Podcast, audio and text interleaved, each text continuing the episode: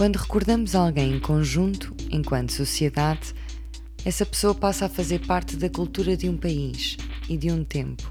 Gisberta transformou-se também em arte e várias foram as peças de teatro, livros, temas musicais, exposições e movimentos dedicados a ela. Também podcasts. Bem-vindos ao episódio extra de Dominó, um podcast da Crime. Eu sou a Rita Camarneiro. É fácil encontrar descrições detalhadas da tortura que Gisberta sofreu por parte de 14 jovens, 13 deles menores. Este caso também chocou pela forma como foi tratado em tribunal e pelas instituições, e há como que um sentimento de que o castigo não foi proporcional ao crime cometido. Ora, vejamos. O Ministério Público acabou por deixar cair a acusação de homicídio, porque a autópsia determinou que Giz morreu por afogamento e que as agressões por si só não a mataram. Vítor, o rapaz que à data do crime tinha 16 anos, o único que perante a justiça portuguesa já pôde responder perante os tribunais criminais, foi condenado a oito meses de prisão pela prática de crime de omissão de auxílio. Quanto aos restantes, menores, a 11 deles foi-lhes imputado o crime de ofensas corporais qualificadas, Cumpriram por isso entre 11 a 13 meses de internamento num centro educativo e aos outros dois foi-lhes imputado o crime de omissão de auxílio e aplicada a medida tutelar de acompanhamento educativo por 12 meses.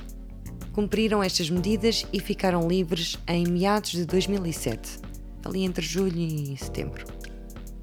Como podemos ler no artigo sobre o caso da Gisberta no Observador, foi graças ao recurso interposto pelo advogado de um dos menores que todos eles, os menores, deixaram de ser acusados de homicídio qualificado e acabaram antes condenados por ofensa à integridade física e omissão de auxílio.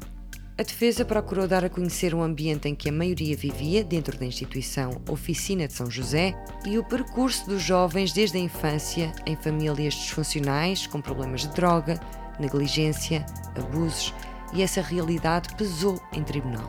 Foram várias as denúncias que colocaram a nu os problemas dentro da instituição, onde 11 dos 13 menores estavam internados. O advogado defendeu que o sentimento do grupo era a única coisa que tinham realmente. Por exemplo, havia camaradas comuns onde dormiam dezenas de rapazes, havia falta de higiene, não tinham escova de dentes, tinham de partilhar tudo, incluindo as sapatilhas. No decorrer do julgamento, Germano Costa estava sob pressão com o caso da Gisberta e com as acusações de que a instituição era alvo, matou-se com golpes de faca.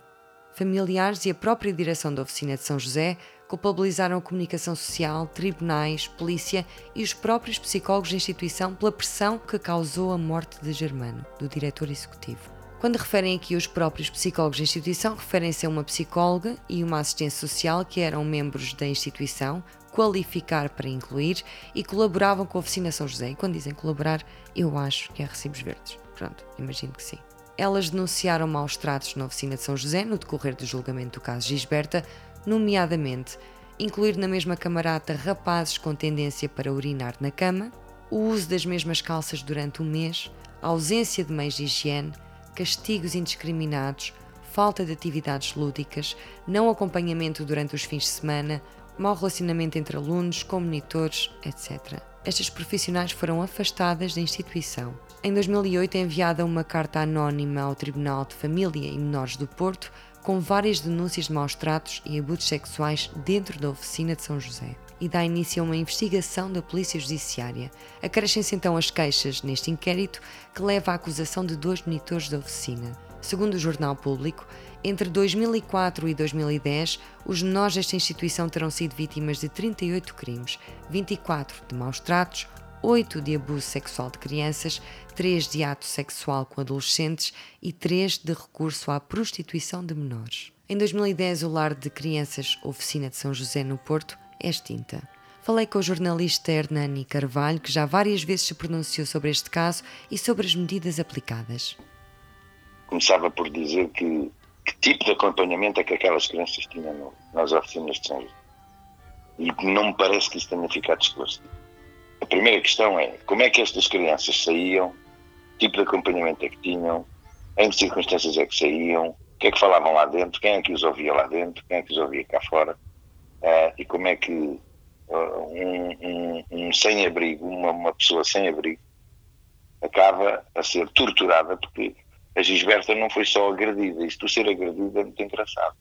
Não, não. A Gisberta foi torturada até morrer. Mais, a Gisberta diz no processo que morreu por afogamento. Eu não sei se estas crianças tinham sido abusadas.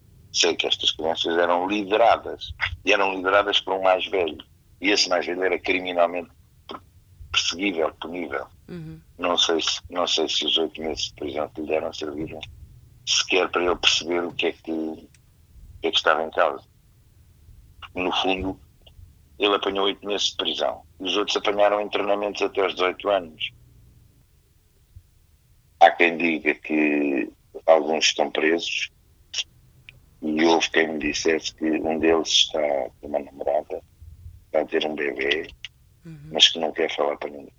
Nós achamos, eu quero dizer que nós achamos sempre que isso é nos filmes e o pior de tudo é que a realidade é sempre pior do que nos filmes. Esta pessoa sofreu mesmo muito nas mãos destes 13, 14 minutos. Uhum. Sofreram mesmo.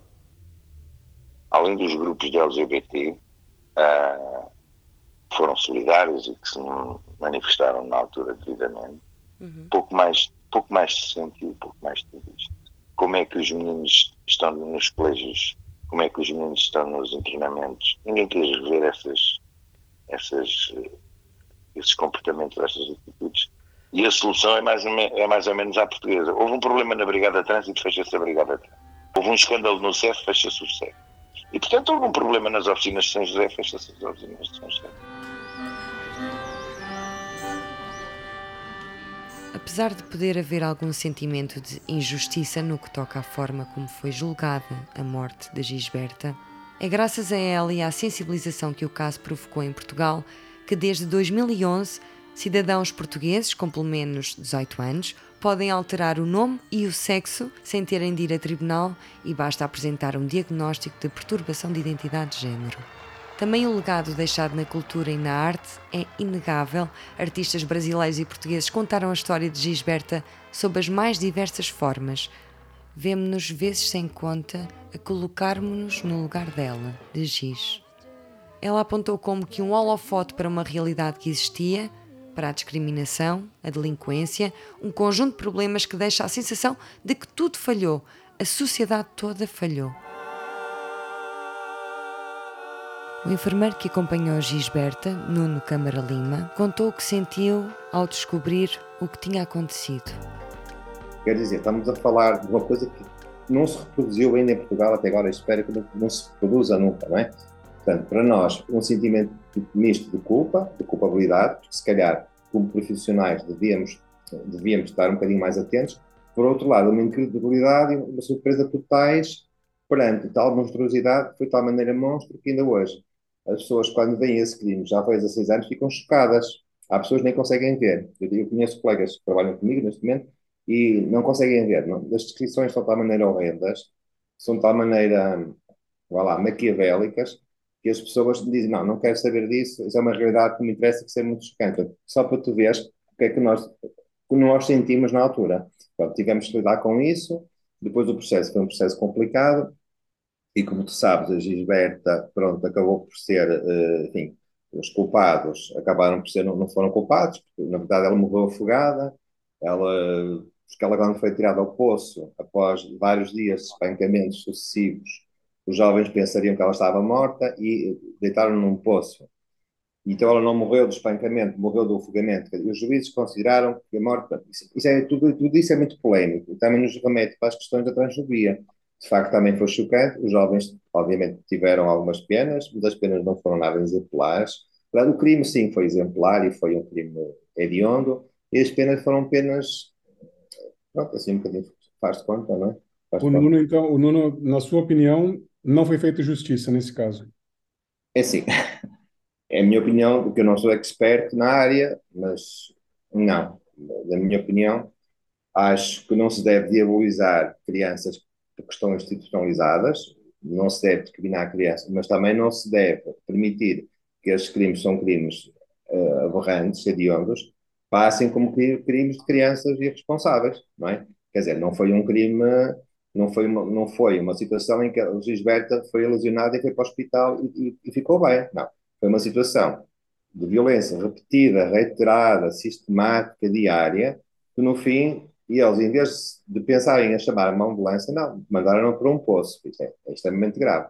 Tratar isso como uma coisa de jovens irresponsáveis, acho que é, na minha modesta opinião, parece claramente até transfóbico, não é? Porque eu acho que a questão é mesmo essa, não é?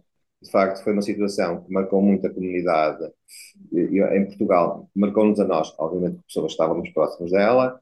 Acho que houve, houve e há vários movimentos sociais eh, que, se, que, se, levantaram após a, a morte de Gisbete, o assassinato. Até há uma instituição que chama-se GIS, por homenagem à Gisberta. Uh, há uma série de movimentos, há umas marchas que agora se fazem todos os anos em julho, as marchas LGBT em homenagem à Gisberta.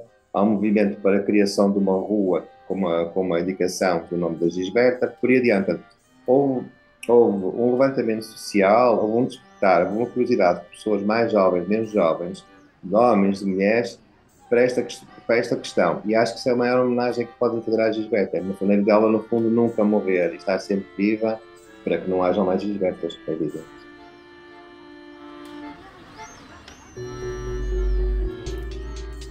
Sempre que estava a ler sobre este caso, uh, vinha-me sempre à memória a música do Chico Buarque, de Jenny e o Zé Pilim. Acho que é uma boa dica, é uma boa dica para ouvirem depois. Obrigada a todos por acompanharem o Dominó. Um grande abraço. Podem, já sabem, podem enviar mensagens. Este foi o episódio extra de Dominó, um podcast AMC Crime. Eu sou a Rita Camarneiro. Para a semana vamos falar de um outro homicídio, mais detalhes na próxima quinta-feira. Tchau, tchau!